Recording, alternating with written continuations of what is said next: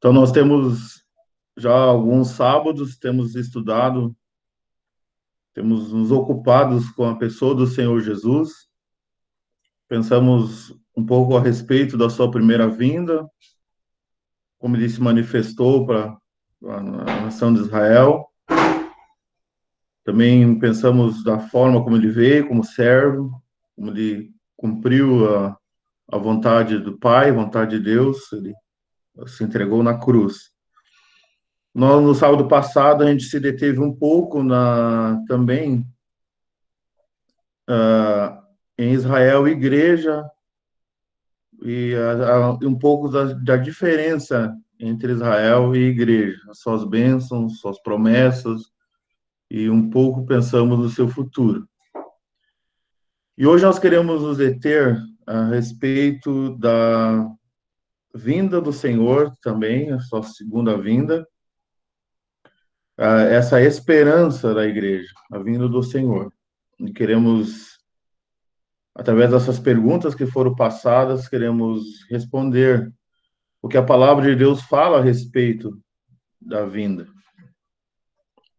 Quem será arrebatado e também o que este evento impacta na minha vida individual e na, na coletiva. Então, nesse primeiro bloco, podemos assim dizer, nós queremos pensar um pouco a respeito da sua segunda, da sua segunda vinda, a nossa esperança. E se Deus assim nos permitir, no outro sábado, nós também nos deter, continuar ainda nos ocupando com a pessoa do Senhor Jesus.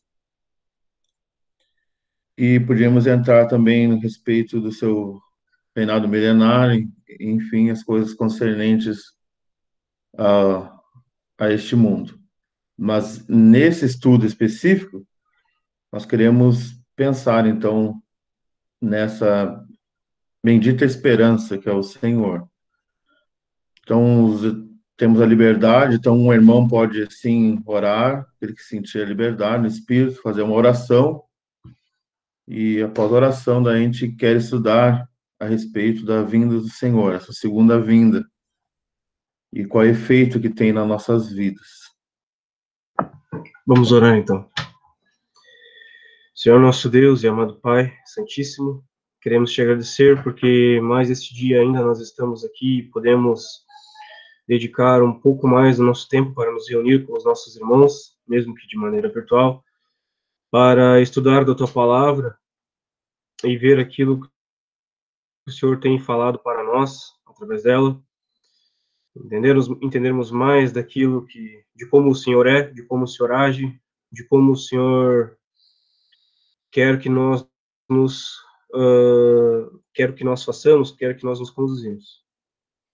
Queremos pedir que todo o teu estudo seja guiado e dirigido através do teu Espírito e que todas as palavras sejam para a edificação, para para a consolação, para o conforto, para o encorajamento do teu povo uns dos outros, aquilo que o Senhor tem nos dado de determinação. Assim, queremos te pedir, então, e nos entregamos nas tuas mãos. Amém. Quero ler um versículo em João capítulo 14. João 14 e versículo 3. Evangelho de João, capítulo 14 e versículo 3. E quando eu for e vos preparar lugar, virei outra vez. E vos levarei para mim mesmo, para que onde eu estiver, estejais vós também. Nós temos aqui a fala do Senhor Jesus, e o momento onde ele está falando era um momento onde os discípulos estavam com seus corações turbados. Interessante observarmos também que que podemos pensar que é o, o mesmo cenário qual nós hoje estamos. Temos no capítulo 13 e versículo 30, no final diz: E era já noite. Se olharmos nesse lado também, nesse ponto, nós também já vivemos nesse tempo escuro, à noite. E o Senhor Jesus, ele revela aos seus a sua volta, o seu retorno. O Judas, aquele que haveria de trair, já não, não estava mais com eles nesse momento. Então, o Senhor Jesus pode então falar em particular para os seus discípulos. E quando o Senhor Jesus começa a falar a respeito da sua da sua ida, queria deixar eles, como nós temos no versículo 36 do capítulo 13, para onde eu vou, não podeis, não podes agora seguir-me, mas depois me seguirás. Eles então ficaram com seus corações perturbados. Podemos até dizer com uma turbulência. Mas o Senhor então, ele quer consolar de uma maneira toda especial nesse momento os seus discípulos. Então ele fala da promessa da sua vinda ele diz, onde nós lemos, virei outra vez. E isso é, é algo que está, podemos ver em todo o Novo Testamento, a promessa da vinda do Senhor para os seus. Como nós temos também em, em Colossenses, a carta de Paulo escreve aos Colossenses, ele fala no capítulo 1, versículo 27, Cristo, que, que é Cristo em vós, esperança da glória. Então, podemos pensar que é uma pessoa e nós queremos uh, estudar essa noite, pensarmos nessa vinda do Senhor e que a palavra diz, que a palavra de Deus fala a respeito. Nós temos também que em Apocalipse, no último livro, nos últimos versículos, ele também é, também é dito no capítulo 22 e versículo 20: Certamente cedo venho. Então nós temos que virei outra vez e também temos que certamente cedo venho. Então, nós queremos pensar essa noite nessa vinda do Senhor. Ela é a esperança dos santos e é a esperança da igreja, para que nossos corações estejam voltados à sua pessoa e que nesse momento de escuridão, de, de trevas, nós então tenhamos nossos, nossa mente esclarecida a respeito do seu retorno e assim nossos corações sejam fortalecidos. Vamos ler 1 Tessalonicenses, capítulo 4 e 13, que nos dá detalhe desse momento, vai ser para nós eternamente, né? vai perdurar para todos sempre. Então, Efésios 4 e 13. Efésios não, 1 Tessalonicenses 4 e 13. Não quero, porém, irmãos, que sejais ignorantes acerca dos que já dormem, para que não vos entristeçais com os demais que não têm esperança. Porque se cremos que Jesus morreu e ressuscitou, assim também aos que em Jesus dormem, Deus o tornará a trazer com ele. Dizemos-vos, pois, isto pela palavra do Senhor, que nós, o que ficarmos vivos, para a vinda do Senhor não precederemos que dorme. Porque o mesmo Senhor descerá do céu com alarido, com voz de arcanjo e com a trombeta de Deus, e os que morreram com a trombeta de Deus e os que morreram em Cristo ressuscitarão primeiro. Depois nós, os que ficarmos vivos, seremos arrebatados juntamente com eles nas nuvens e encontrar o Senhor nos ares, e assim estaremos sempre com o Senhor. Portanto, consolai-vos uns aos outros com estas palavras. É interessante já, o irmão Royce colocou a respeito de João 14 e 3, da promessa do Senhor, que onde ele estiver, estivesse, estaríamos nós também. Agora ele está na glória, porque ele veio, morreu na cruz por nós, deu a sua vida por nós, pecadores, indignos, merecedores da condenação eterna. Mas no seu muito amor com que ele nos amou, ele nos ressuscitou juntamente com ele. E nós estamos espiritualmente assentados nos lugares celestiais em Cristo. Espiritualmente nós estamos com Cristo. Mas aqui neste mundo, há a presença de Deus, Espírito Santo, que está conosco. E nós aguardamos a vinda do Senhor Jesus, a sua segunda vinda. A primeira parte, como nós sempre frisamos, né?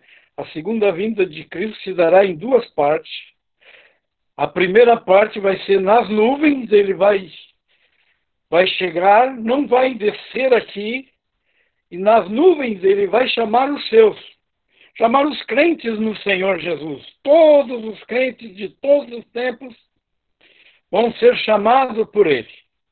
Lembra que ele disse: As minhas ovelhas me ouvem e me seguem e chamo-as pelo nome. Então nós aguardamos esta chamada. A qualquer momento o Senhor Jesus pode nos chamar e nós termos esta reunião com Ele para sempre. A promessa dele no final, que o apóstolo escreve, diz: estaremos para sempre com Ele. É algo maravilhoso. Realmente, nós, os crentes, temos que fixar os nossos olhos no alto, os nossos olhos da fé, e aguardar Ele, que a qualquer momento Ele vai vir.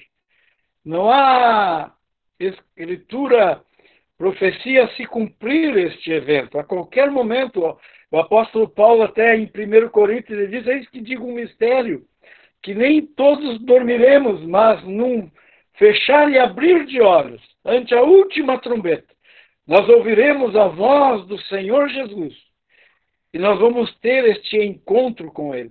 Mas é interessante nós vermos na primeira carta de Tessalonicenses o inimigo semeando aquela dúvida no coração dos crentes, que só iriam ser arrebatados aqueles que estavam vivos, os que morreram iam ficar mortos, iam ficar na sepultura. Graças a Deus que Ele, no seu Santo Espírito, nos esclarece isso. Esclareceu através de Paulo para os Tessalonicenses e nos esclarece quanto aos que morreram em Cristo. Quantos irmãos e irmãs em Cristo, né, que partiram, muitos parentes nossos, que partiram daqui é, com esta esperança de ter esse encontro com o Senhor Jesus e desfrutar eternamente da sua presença. Então ele escreve aos crentes dizendo para eles não ficarem ignorantes quanto a isto, ficarem esclarecidos. O mundo não tem esperança. O mundo está na sua ignorância em seus pecados. Não tem esperança, mas nós que somos salvos temos esta boa e viva esperança. E aqueles que morreram em Cristo, a palavra diz, porque se cremos que Jesus morreu e ressuscitou, versículo 14, assim também aos que Jesus dormem. A palavra de Deus sempre usa esse termo dormir para o crente, que está na sepultura o seu corpo. A sua alma e espírito está na presença do Senhor. Então o que dorme é o nosso corpo. Então o crente é um sono, é um descanso, aguardando a chamada dele. Aí os que dormem em Cristo. Deus os tornará a trazer com Ele. Que maravilha! Com Cristo. Ele diz: Dizemos, pois, pois isto pela palavra do Senhor. Não é uma criação da nossa mente que é bem criativa, mas não, é a palavra do Senhor. Essa palavra que nós estamos firmados, a nossa confiança, a nossa fé em Cristo, fundada né, sobre a obra consumadora da cruz. Então é esta palavra que nos dá e nos traz essa certeza, essa segurança e essa firmeza que Deus tornará a trazer eles com o Cristo dos mortos.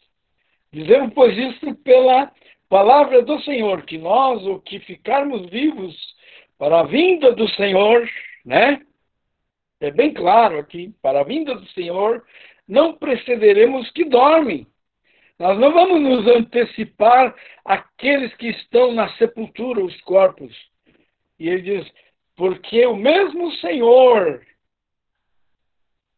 descerá do céu com alarido e com voz de arcanjo. O mesmo Senhor, aquele que nós tivemos o um encontro com Ele, naquele dia e nas nossas vidas, em que estávamos mortos em pecado, o Espírito Santo nos mostrou a eficiência da obra de Cristo e nos levou, nos convenceu, e nós cremos no Senhor Jesus, este Senhor, que na cruz morreu pelo nosso pecado ele nas nuvens vai nos chamar.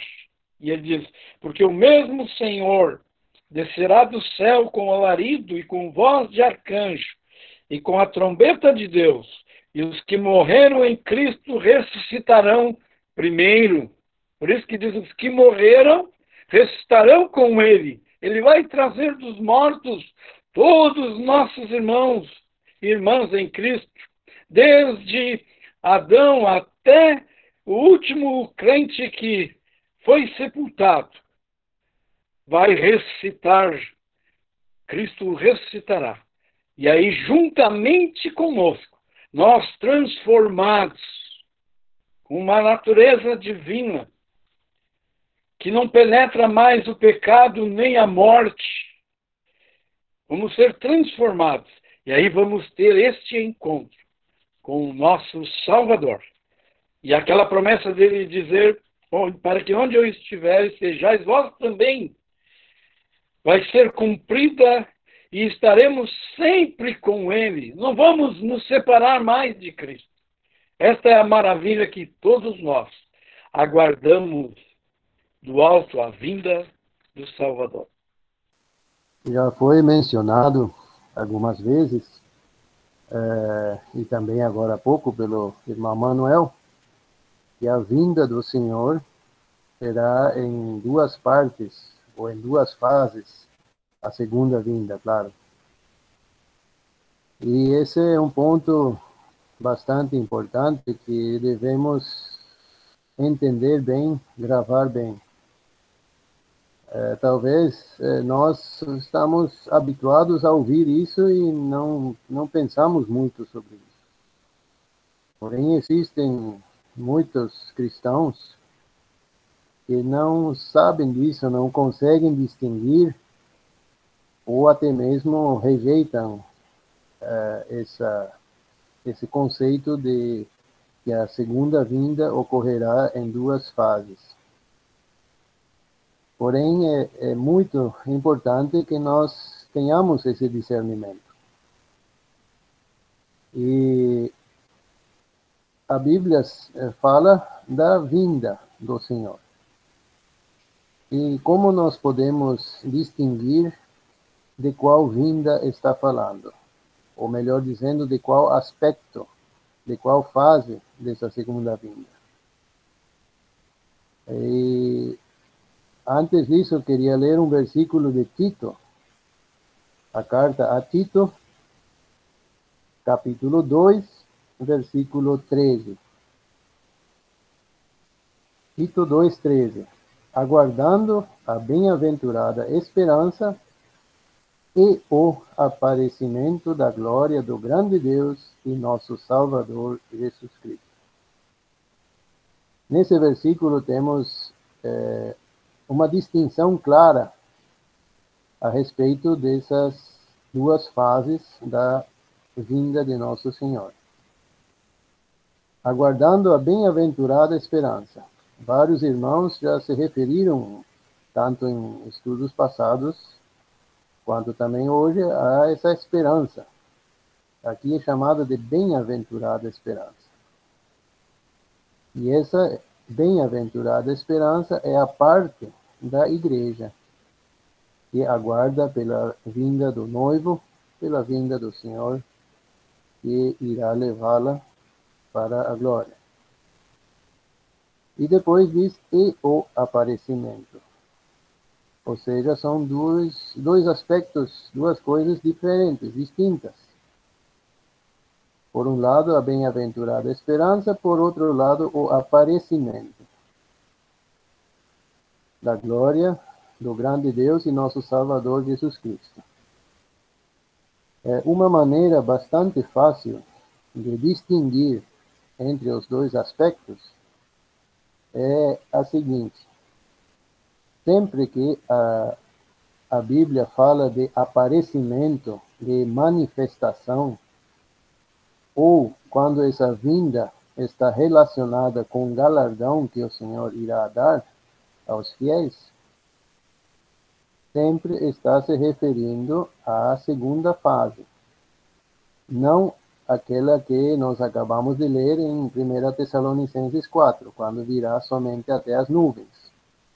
Ali não é um aparecimento, não é uma manifestação e também não está relacionado com galardão.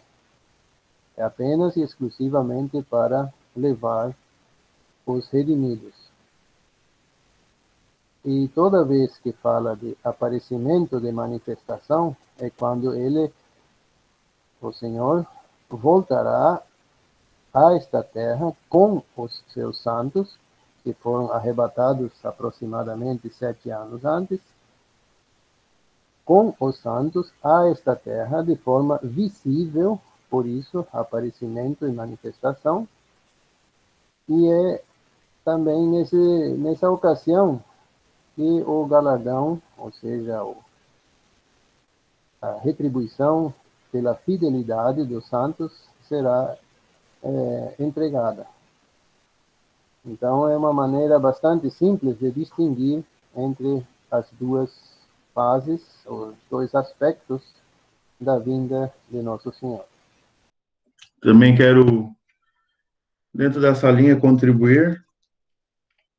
Nós temos, já que temos estudado nas outras outros sábados, falando, traçando uma diferença entre Israel e igreja, e foi comentado que não vemos no Antigo Testamento a respeito da igreja. Então, era um mistério que estava oculto, e nós temos isso nas cartas que Paulo escreve, temos em Efésios, temos em Colossenses. E também em 1 Coríntios, capítulo 15, como já foi mencionado, e versículo 51. Era carta aos Coríntios 15, 51. Eis aqui vos digo um mistério. Na verdade, todos dormiremos, mas todos seremos transformados. Então, também podemos pensar nisso que, como nosso irmão Samuel já, já comentou, nós podemos separar também esses a vinda do Senhor esse aparecimento ou a, vinda, como já foi explicado. Essas duas fases, nós podemos também pensar, lembrar do respeito do arrebatamento e também na sua a segunda na, na primeira fase da sua segunda vinda e depois na segunda fase seu aparecimento com poder e glória como já foi mencionado com todos os seus santos isso nós podemos encontrar na 1 Tessalonicenses, capítulo 3 e versículo 13. No final específico, na vinda do Senhor Jesus Cristo com todos os seus santos. E podemos ligar também com o versículo 14 do capítulo 4. Deus os tornará a trazer com ele então, capítulo, 14, capítulo 4 da primeira carta aos Tessalonicenses, e versículo 14, nós podíamos ligar com o versículo 13 do capítulo, do capítulo 3 dessa primeira carta aos Tessalonicenses. A vinda do Senhor Jesus Cristo com todos os seus santos.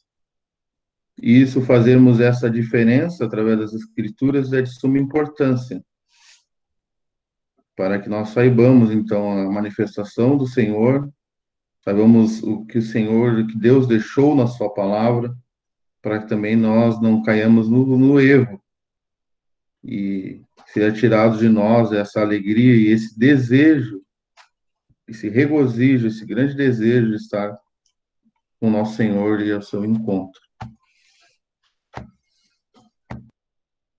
Queria falar em cima do dessa esse momento em que o Senhor Jesus é, vai nos chamar algumas coisas que antecede, né?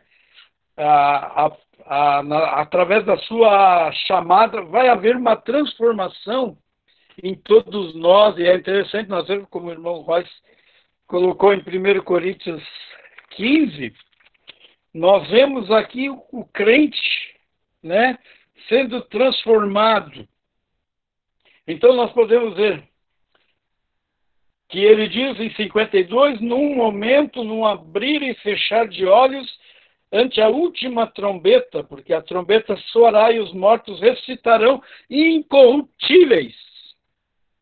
Sabe o que é isso, né? Sem corrupção. Não vamos mais entrar na corrupção como éramos o nosso corpo, os que morreram, se deterioraram, né, viraram cinza, nós vamos ter o nosso corpo transformado, ressuscitado e transformado, incorruptível, não vai mais se corromper. Outra coisa importante que ele diz no momento, num abrir e fechar de olhos, ante a última trombeta, porque a trombeta soará e os mortos ressuscitarão incorruptíveis, e nós seremos transformados.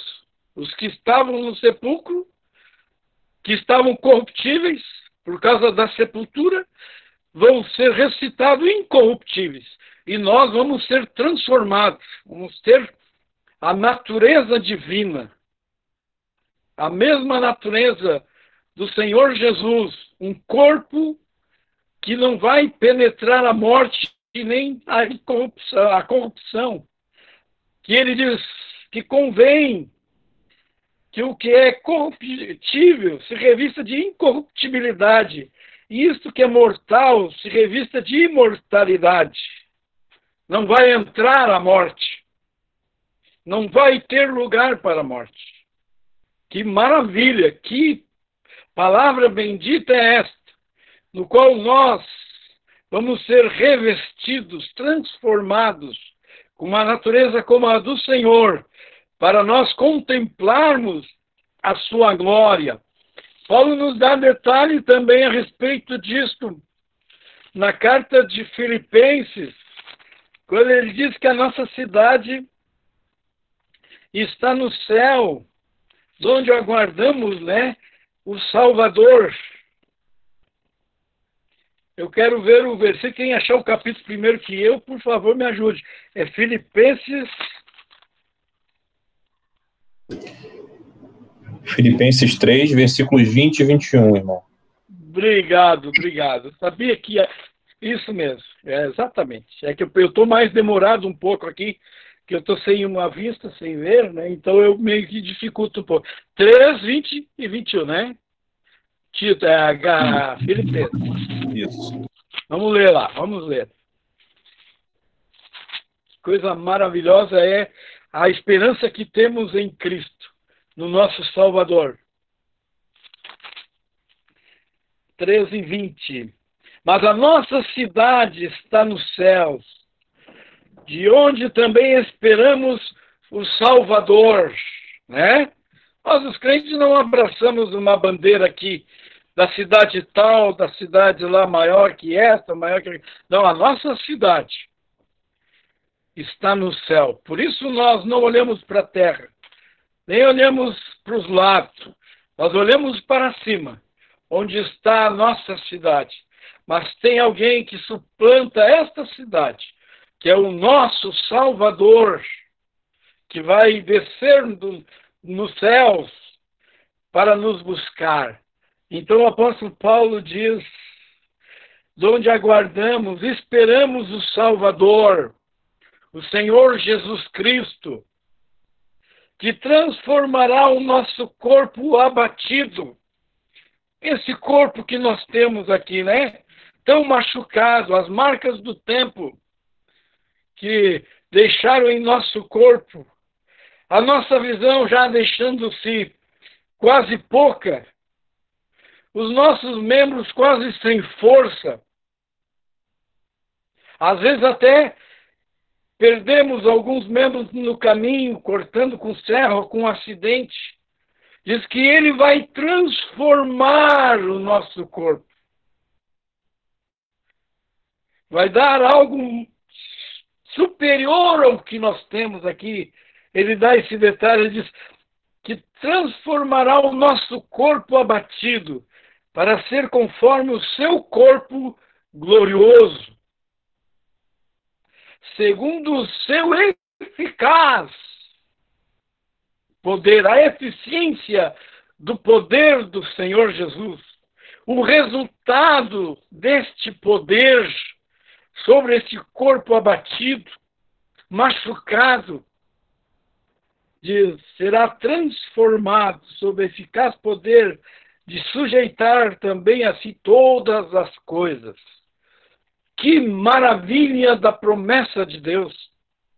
Além de nos tirar da condenação eterna, do lago de fogo, nos transformou, nos preparou nos reservou, no céu está reservada, está garantida para nós esta esperança e ele transforma o nosso corpo, dando-nos, nos deixando aptos para habitar na glória celeste, com ele, com um corpo glorioso como o dele sem entrar dor, sem sofrimento, sem se deteriorar, e a morte que nos assusta aqui neste mundo causa-nos às vezes pânico diante de notícias deste, daquele, acaba o nosso sistema nervoso sendo abalado, né? Não vai haver mais remédio para depressão. Não vamos precisar mais de algum cirurgião especialista, porque nós não vamos sofrer mais nenhum acidente, nenhuma deterioração. Vamos ser transformados conforme o corpo glorioso do Senhor. Amados, vivamos nesse tempo presente esta viva esperança que a qualquer momento pode acontecer do Senhor nos chamar e nós termos esse encontro. Tanto os que morreram em Cristo, como nós que estamos vivos, estarmos livres da dor, do sofrimento, de toda a lágrima. Se houver alguma lágrima, não entra no céu, ele secará todas elas e estaremos com ele para sempre. Eu gostaria de contribuir com a epístola do nosso amado irmão Pedro, no seu primeiro capítulo, no versículo 3. Eu vou ler seis versículos, aparentemente, aproximadamente, melhor dizendo.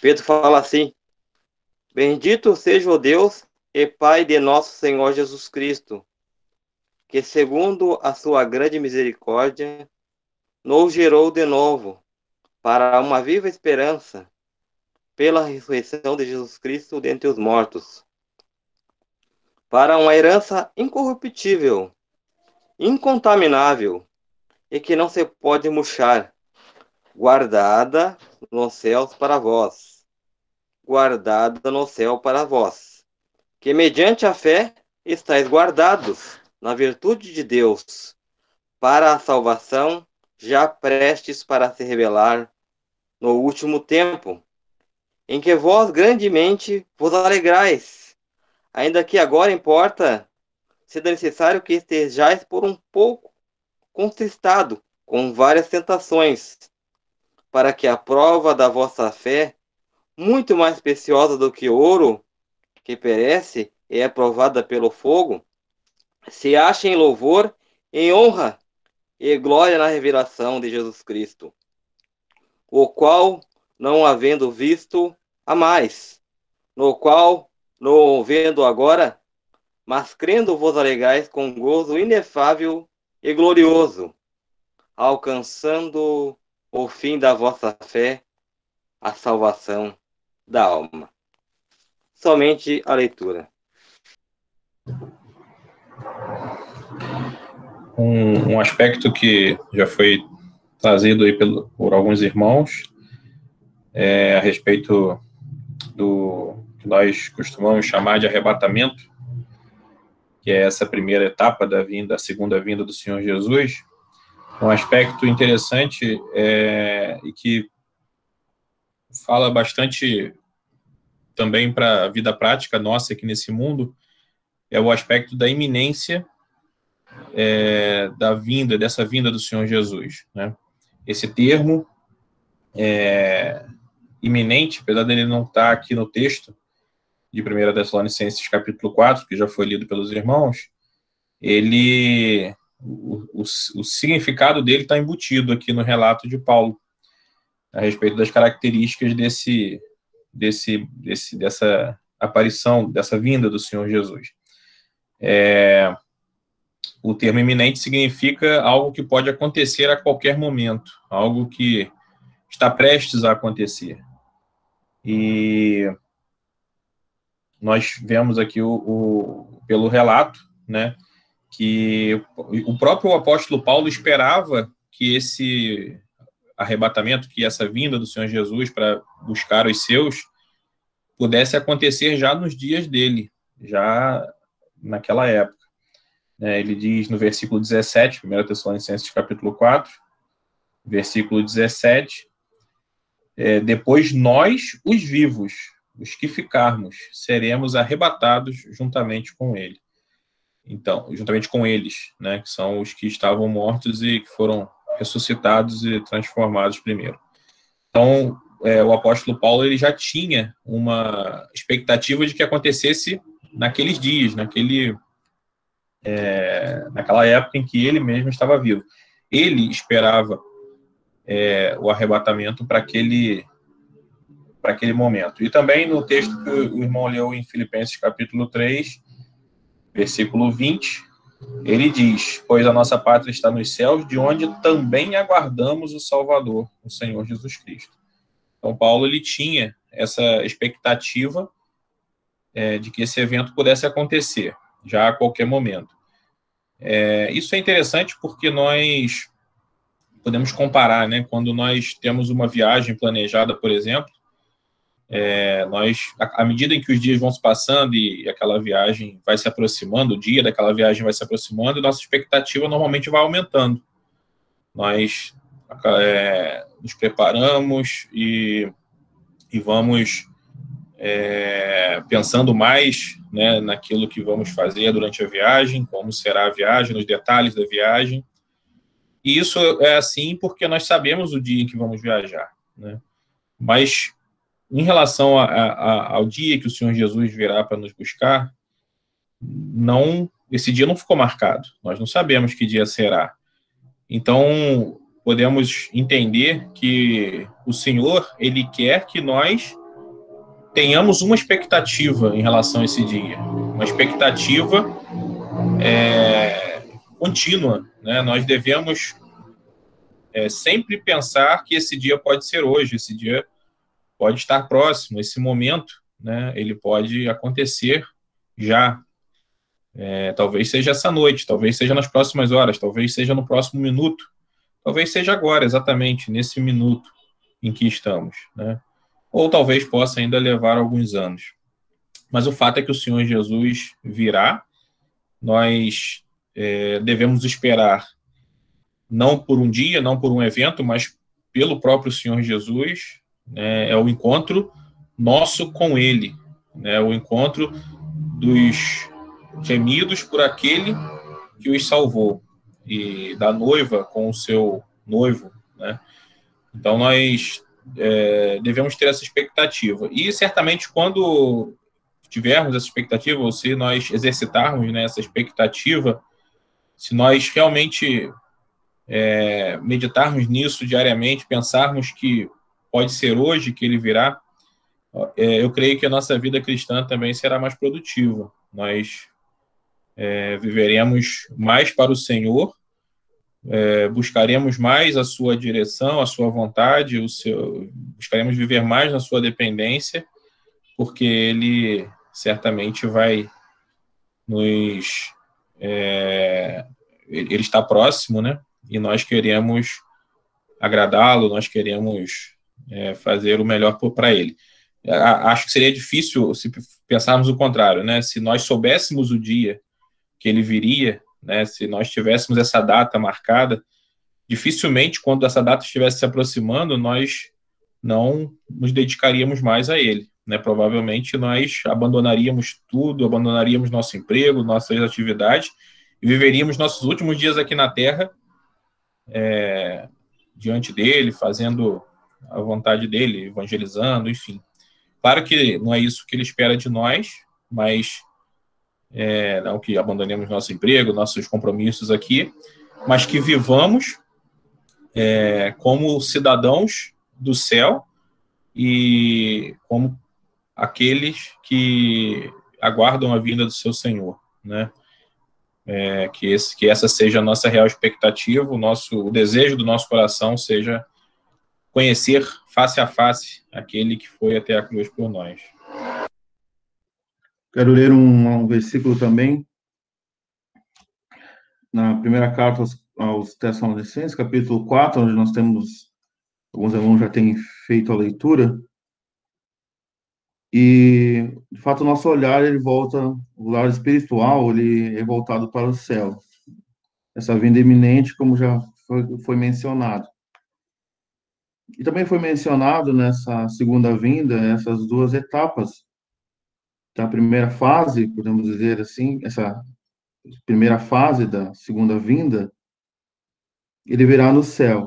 Então nós temos o capítulo 4, versículo 16, porque o mesmo Senhor descerá do céu com alarido. E no versículo 17, no meio do versículo, diz: juntamente com eles com eles nas nuvens. Então, nessa primeira fase da sua segunda vinda, ele não virá à terra. Nos céus ele estará. Do céu. E versículo 17, então nos ares, nas nuvens. Mas já a segunda, a segunda fase, embora não, não estamos tratando ainda, quem sabe futuramente podemos tratar, que é o seu aparecimento com poder e glória. Nós temos também Atos dos Apóstolos, quando ele subiu aos céus, e aqueles varões estavam olhando com os olhos fitos aos céus, capítulo 1, Atos dos Apóstolos, versículo 10. E estando com os olhos fitos no céu, enquanto ele subia, eis que junto dele se puseram dois homens vestidos de branco, os quais disseram, homens galileus, por que estáis olhando para o céu? Esse Jesus que dentre vós foi recebido em cima no céu, há de vir assim como para o céu o viste vir. E nós temos isso também no Antigo Testamento, essa segunda fase da, da sua segunda vinda, em Zacarias capítulo 14. Versículo 3: E o Senhor sairá e pelejará contra as nações, como pelejou sim no dia da batalha. Versículo 4: E naquele dia estarão os seus pés sobre o monte das oliveiras, que está de frente de Jerusalém para o oriente. E assim ele continua o versículo. Então, nessa vinda para os santos, ele virá no céu. Essa vida é iminente, como já foi comentado. Mas na sua segunda fase da sua segunda vinda, o seu aparecimento com poder e glória, ele colocará os seus pés aqui, na terra. Então, também sabemos, como já foi mencionado, sabemos uh, discernirmos e sabermos isso, Isso também nos faz uh, viver com o nosso olhar voltado para o Senhor e realmente esse tem que ser o desejo da noiva, esperar o seu noivo. Vai ter um impacto grandioso nas nossas vidas. Como é uma das, das questões que nós queremos ver, é, qual o impacto que tem na nossa vida, no, no indivíduo e também coletivamente. O meu viver será diferente, sim, e meu relacionamento com os irmãos e também o relacionamento com as pessoas, quando vivemos essa iminência da vinda do Senhor, com certeza será diferente. É, falando um pouquinho, né, é, em relação a esse assunto da vinda do Senhor nos ares, é, esse é um é um aspecto, né, que também é importante ressaltar.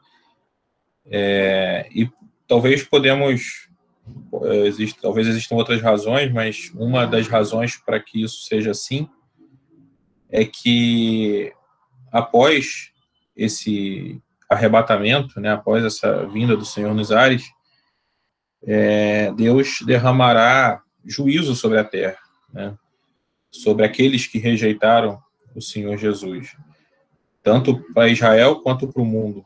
Né, aqueles que estiverem aqui nesse período posterior ao arrebatamento vão sofrer terrível juízo. E esse se, se, se, essa primeira se essa primeira etapa da vinda do Senhor Jesus da segunda vinda do Senhor Jesus fosse visível é, eu creio que seria é, o, o efeito disso né seria provavelmente o reconhecimento e a conversão de milha, milhões de pessoas no mundo inteiro né. É, por exemplo né quando o Senhor Jesus vier aqui na Terra para estabelecer o seu reino né o irmão já citou lá em Zacarias como, se, como será esse evento, né, o dia, é, o Senhor Jesus pisará no Monte das Oliveiras.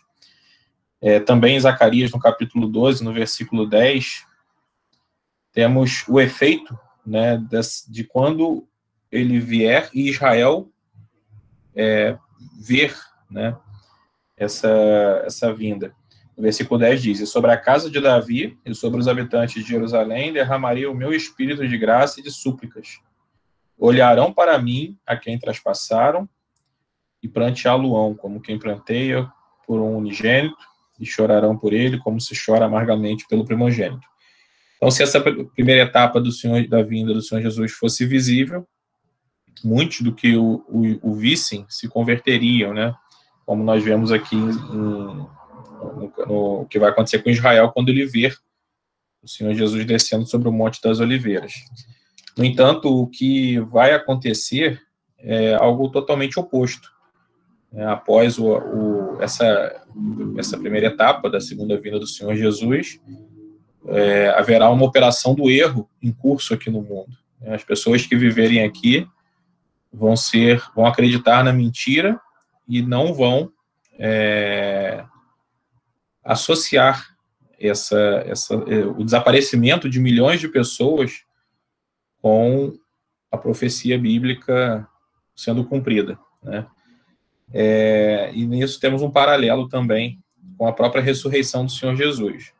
É, nós sabemos que o Senhor Jesus é as, é, é as primícias dos que dormem. Ele é o primeiro a ressuscitar, o primeiro homem a ressuscitar e morar no céu e voltar, né, para o céu. Ele voltou, está lá na, assentado, né, à direita do Pai. E quando ele ressuscitou, no, nós temos o relato em Mateus 28, né, entre os versículos 11 e 15, é, de que os guardas, né, que guardavam a sepultura do Senhor Jesus, eles ficaram apavorados e foram até os, os sacerdotes para contar o que tinha acontecido, né? E os sacerdotes, então, subornaram esses guardas e disseram que era para eles mentirem, né, dizendo que os discípulos foram lá e roubaram o corpo do Senhor Jesus. E lá no versículo 15 de Mateus 28 diz: Eles recebendo o dinheiro fizeram como estavam instruídos. Esta versão divulgou-se entre os judeus até o dia de hoje. Então, a, a, ressurrei, a, a ressurreição do Senhor Jesus, apesar de ter sido um, um, evento maravilhoso, um evento incontestável, né, uma prova incontestável de que ele era quem ele realmente afirmava ser, de que ele era o filho de Deus, ela foi encoberta aos olhos do mundo e do próprio Israel através da mentira. Agora podemos imaginar como seria o, o, impacto desse dia em que milhões de pessoas vão desaparecer e outros milhões de sepulturas vão ficar vazias, né? É, isso certamente teria, deveria gerar um impacto muito grande na vida de quem ficasse, né, na, no coração de quem ficasse.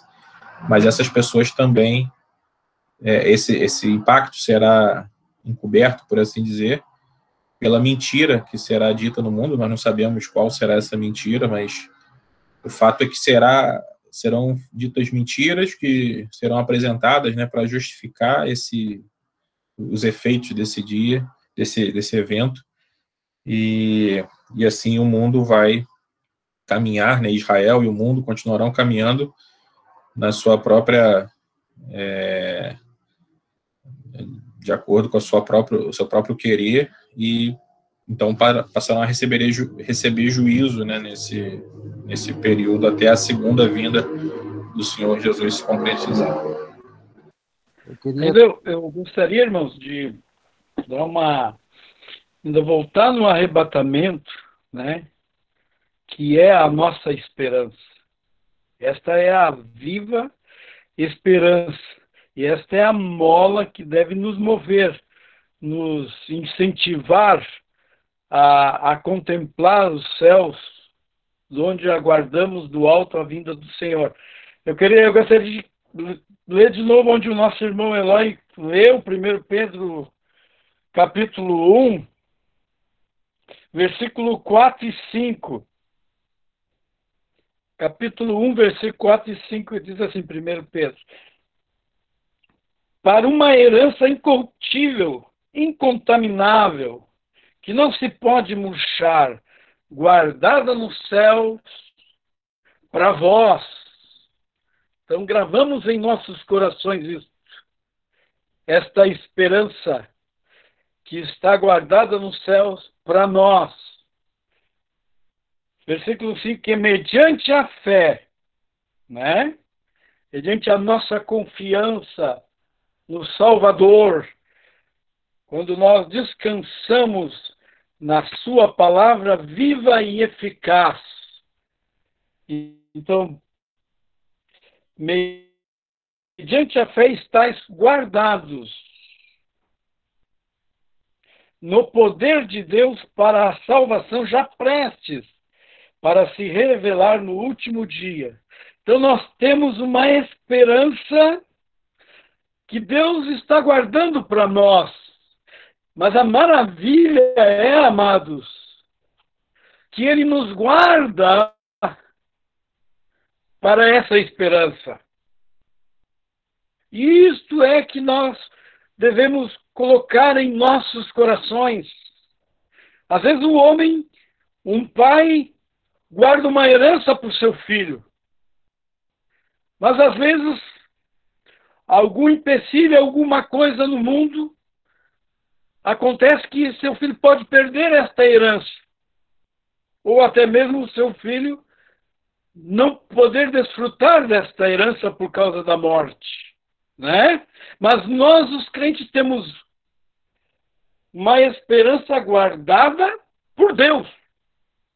Então, não pode tirar, não pode ser removido do céu esta esperança, porque quem está guardando é Deus, é o Senhor Jesus.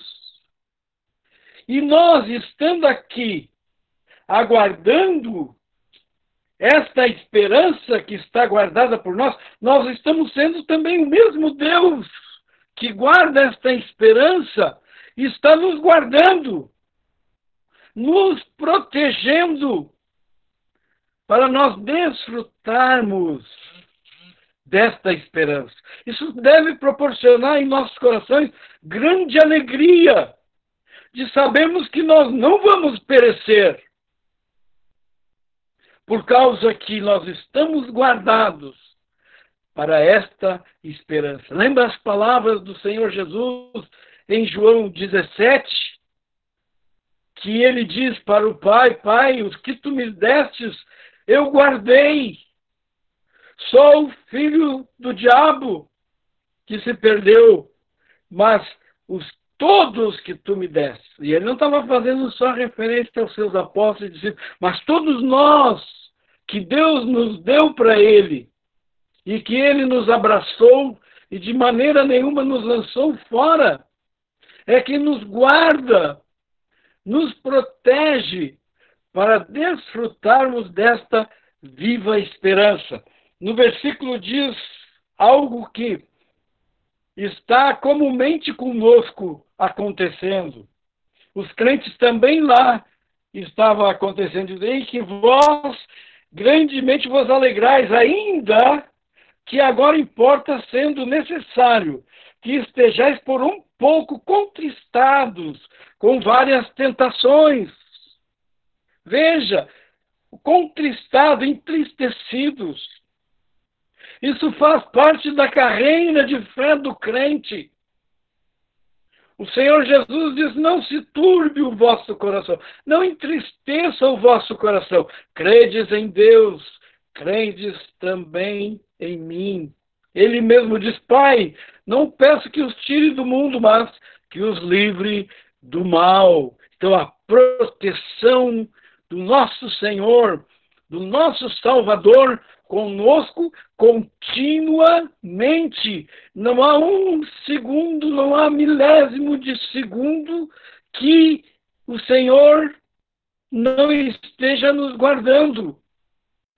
Ele está nos guardando para essa esperança que está dada por Ele por nós. Uma outra coisa importante é a base dessa esperança estar guardada no céu e a base para estarmos sendo guardados para esta esperança é o fato que o Senhor Jesus veio a este mundo de, na forma do homem, porém sem pecado, deu a sua vida por nós na cruz, foi morto na cruz por nós, foi sepultado, como diz a Escritura, e ressuscitou ao terceiro dia e foi coroado de honra e de glória no céu. Está vivo, triunfante no céu.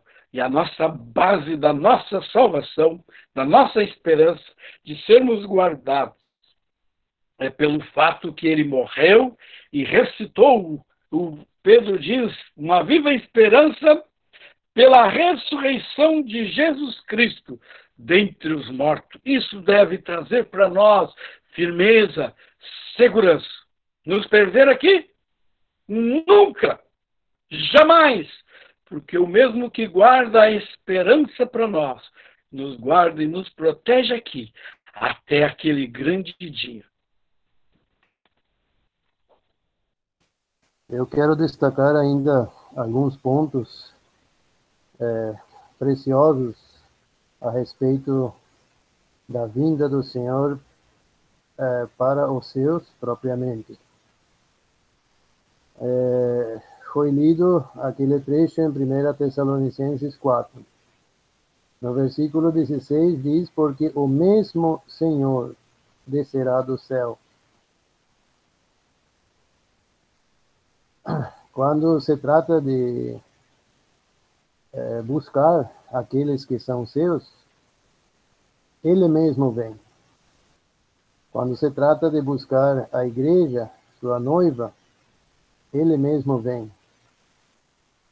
E muitas vezes nós, eh, quando falamos da vinda do Senhor, dizemos que ele vem buscar sua igreja. É verdade, porém apenas parcialmente.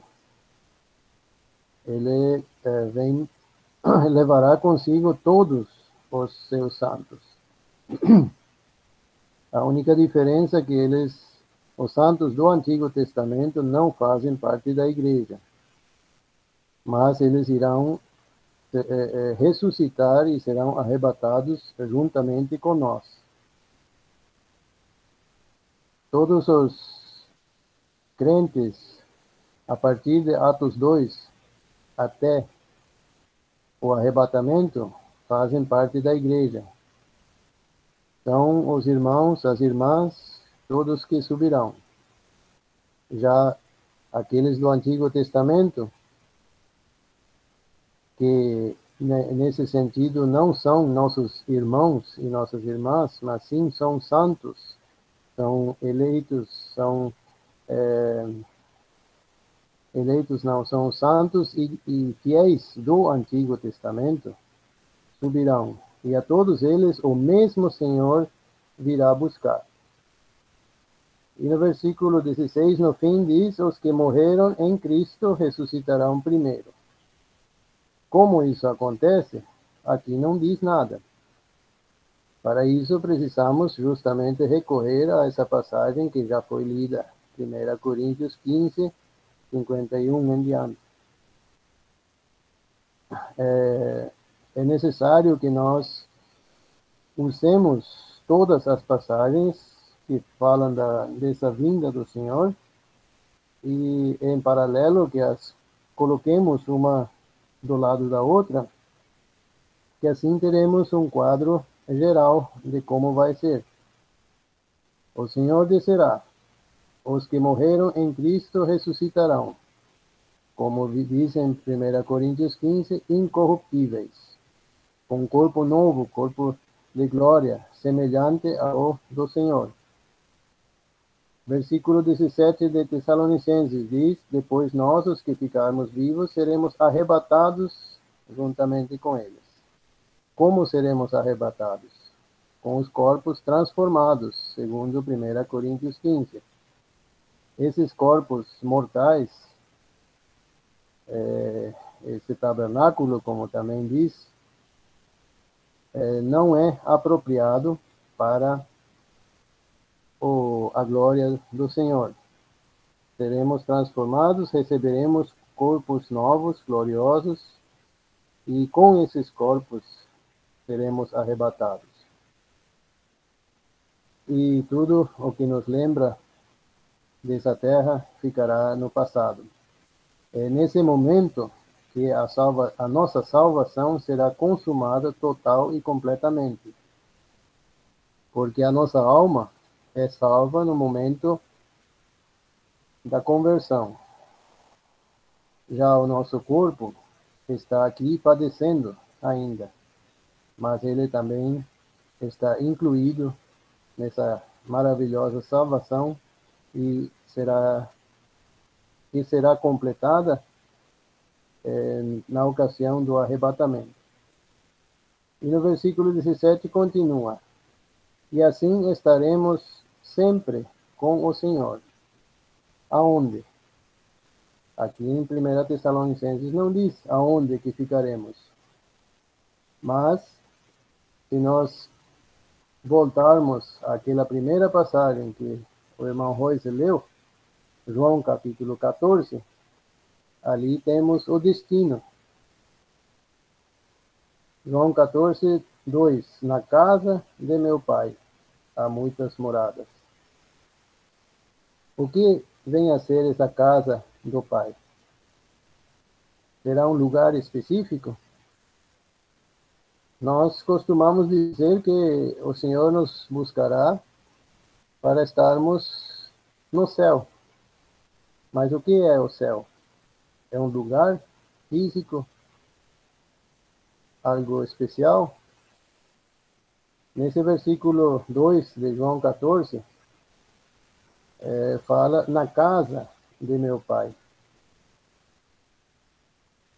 E não é, não está se referindo primariamente a um, a um lugar físico especial, não. É o lugar de, de comunhão, o lugar de intimidade, de proximidade, de aconchego, podemos até dizer, na casa de meu pai, que é também o nosso pai ali, para ali nós iremos quando seremos arrebatados, conforme 1 Tessalonicenses 4. E se nós então contemplarmos essas passagens juntamente com Filipenses 3:20 também,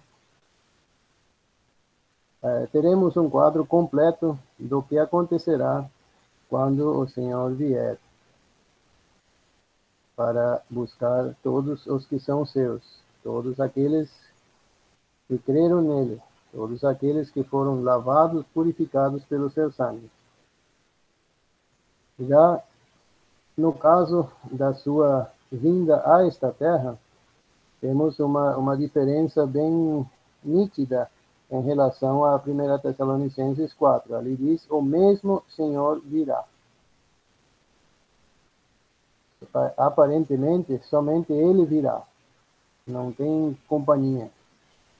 Já em Mateus capítulo 25, versículo 31, Mateus 25, 31 diz: E quando o Filho do Homem vier em sua glória, e todos os, os santos anjos com ele, então se assentará no trono da sua glória.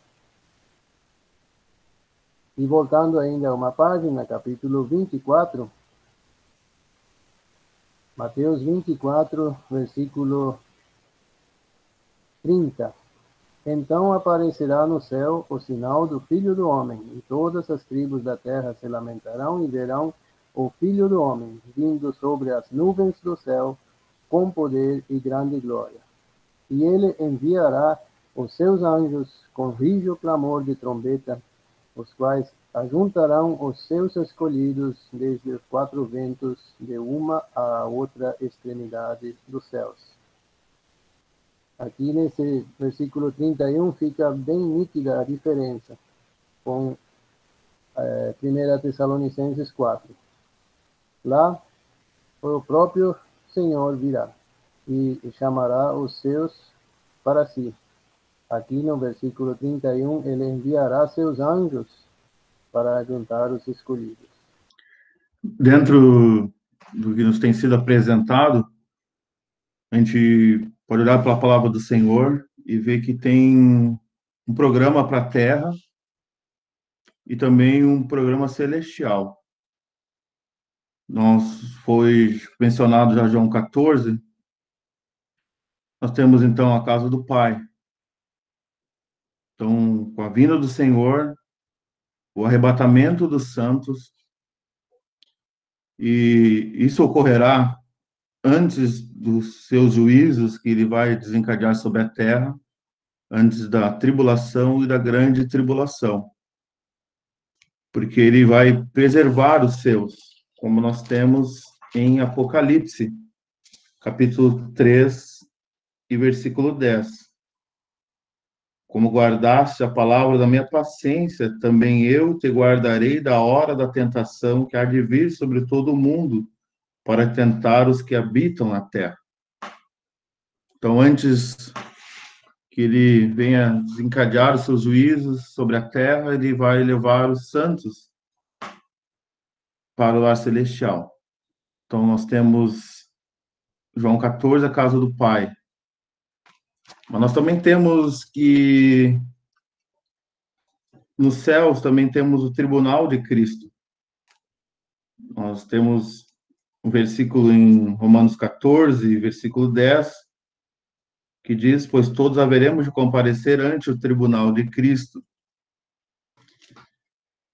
E também nós temos na segunda carta aos Coríntios, capítulo 5, versículo 10, porque todos devemos comparecer ante o tribunal de Cristo. Isso faz parte dos eventos celestiais que vai ocorrer. Mas para que isso ocorra, antes tem que haver o arrebatamento dos santos. Mas nós também temos as bodas do Cordeiro. Não é as bodas da igreja, não as bodas do mas é bodas do Cordeiro. Embora nós sabemos que a, a, a igreja é a noiva, mas aqui a expressão em Apocalipse 19 e versículo 7 nos diz regozijemo-nos e alegremo-nos e demos-lhes glória, porque vindas são as bodas do Cordeiro, e já sua esposa se aprontou. Então, nós temos aqui as bodas do cordeiro, e temos a esposa que se aprontou e essa alegria. A base da alegria é as bodas do cordeiro.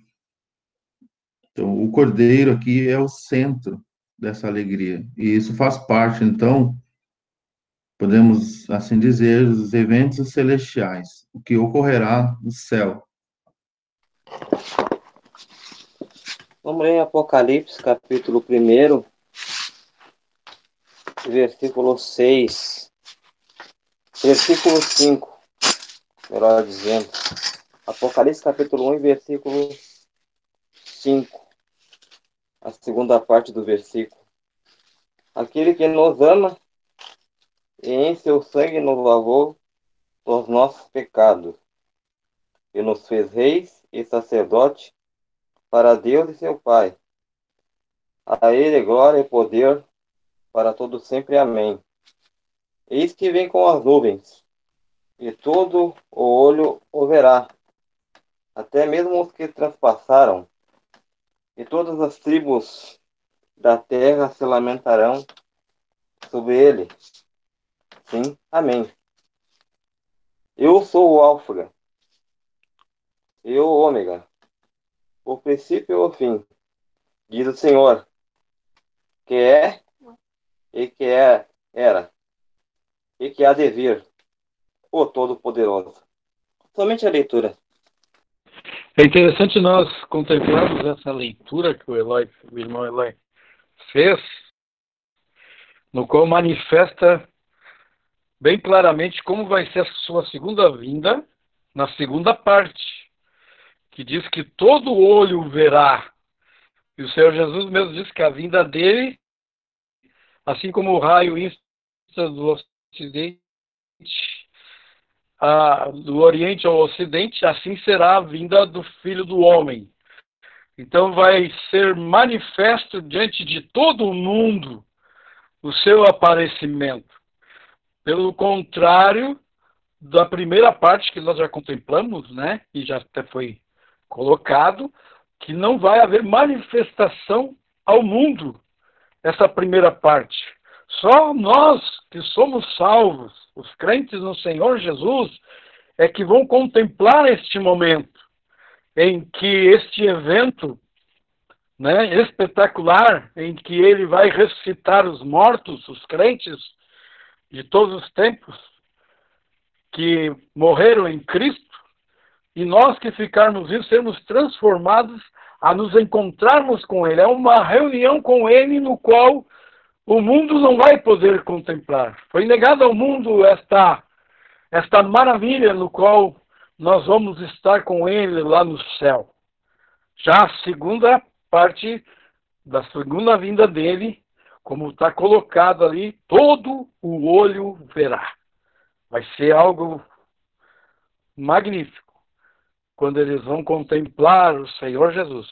Mas muitos vão vão correr para os montes, né? Não vou entrar em detalhe que nós já estamos com um tempo curto, mas se Deus permitir, sábado que vem, se o Senhor e nós já não estivermos com Ele, né? Ou pela vinda dele, que aguardamos, ou até mesmo na saída até Ele pela morte. Mas que Deus nos abençoe que possamos contemplar esta esperança, este evento primeiro, que é nós sermos transformados e nós nos encontrarmos com Ele e a garantia de ficarmos para sempre com Ele. Talvez podemos ainda aproveitar os poucos minutos que restam. O irmão Royce leu em Apocalipse 19, acerca da, das bodas do Cordeiro. E no versículo 8, Apocalipse 9, 8, está falando da esposa ou da noiva.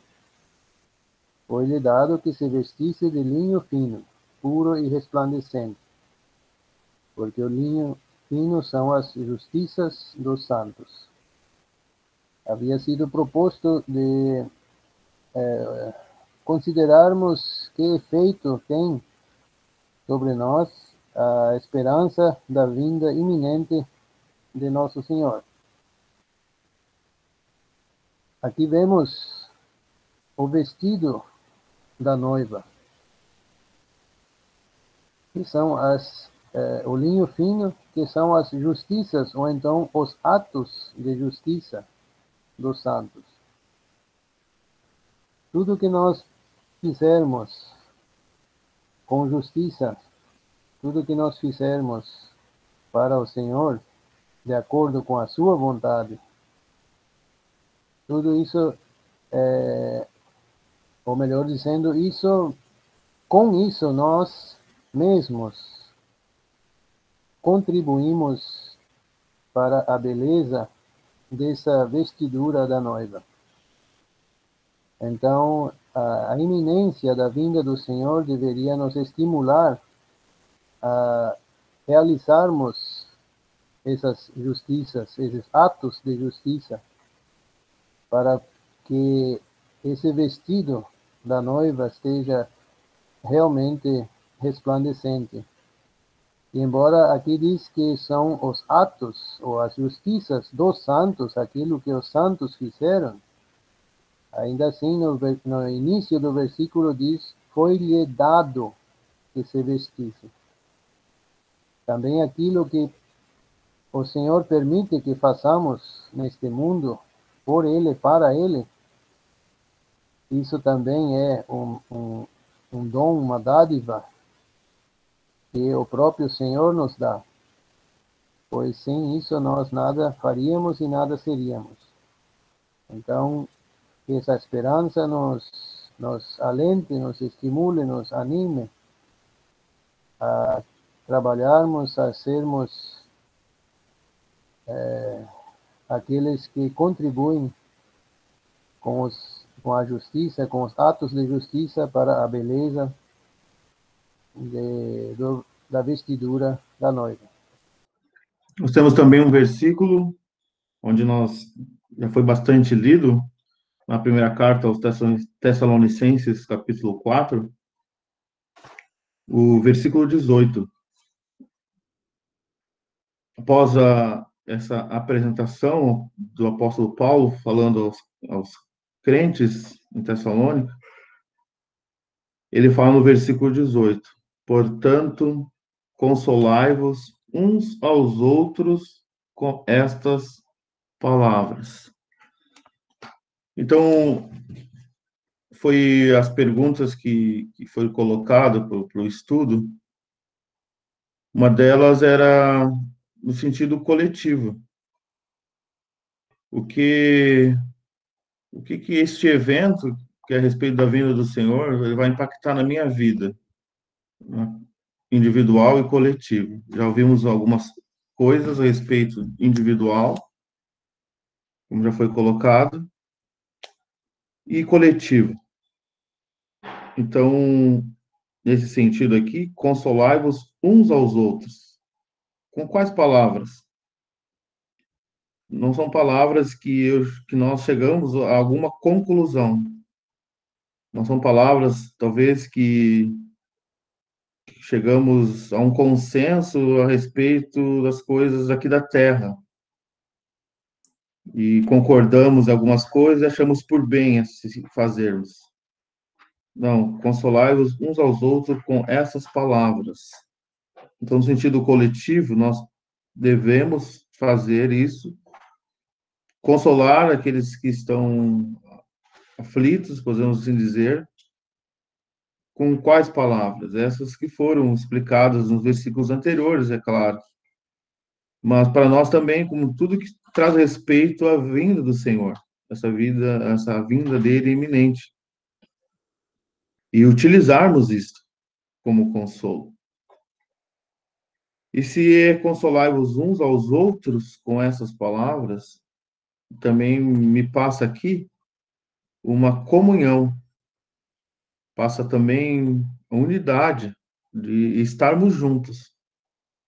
E a necessidade, então, de manifestarmos isso, consolarmos uns aos outros.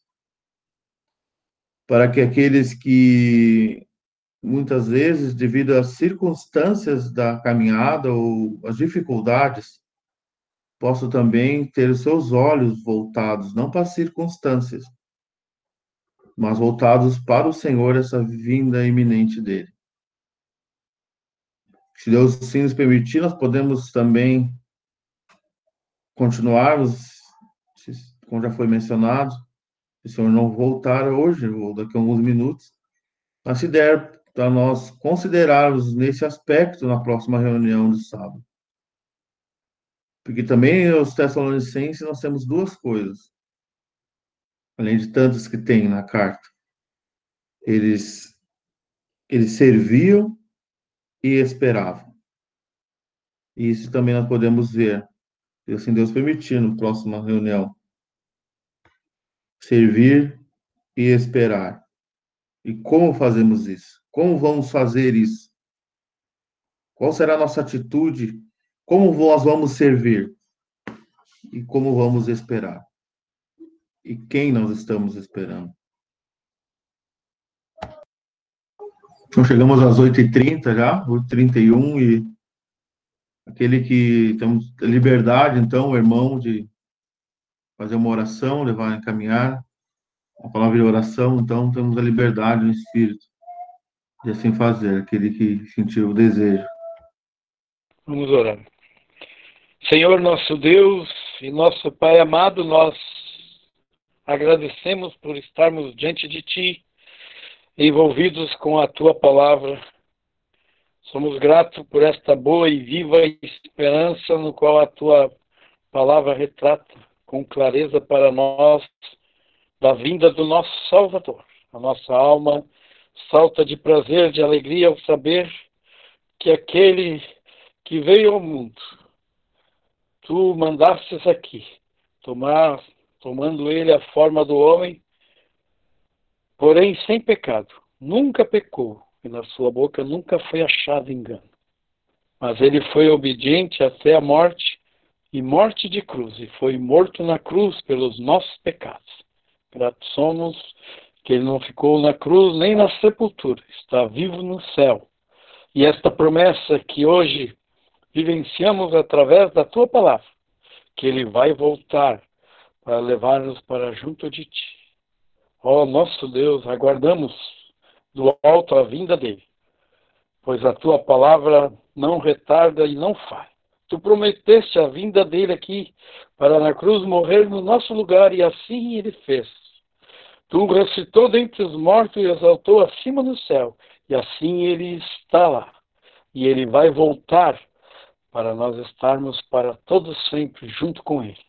Quando nós vamos a ele, quando Ele nos chamar nas nuvens e vamos desfrutar desta boa e viva esperança, contemplaremos a Tua glória. Estaremos para sempre com o Senhor. Lembrando os que não são salvos, de que ainda não têm esta esperança, que venham se arrepender dos seus pecados e buscar a Cristo enquanto a porta da graça está aberta. Assim pedimos, damos graças do início ao fim da reunião, tendo guiado pelo Teu Santo Espírito e sabemos que quando somos guiados por Ti, a Tua palavra é de proveito. Assim, agradecidos somos por tudo e que Tu guarde cada irmão, cada irmã em Cristo em seus lares e também aqueles que não são salvos, que possam se arrepender dos seus pecados e buscar a Cristo para participar desta boa e viva esperança conosco, de contemplarmos a glória junto com o nosso Salvador. Agradecemos e nos entregamos sob os teus cuidados e rendemos ao Senhor Jesus honra e glória. Ele é digno de toda a nossa honra, de todo o nosso louvor, de todo o nosso cântico, por tudo que ele fez por nós. Assim damos graças no nome amado e precioso do nosso Senhor Jesus. Amém.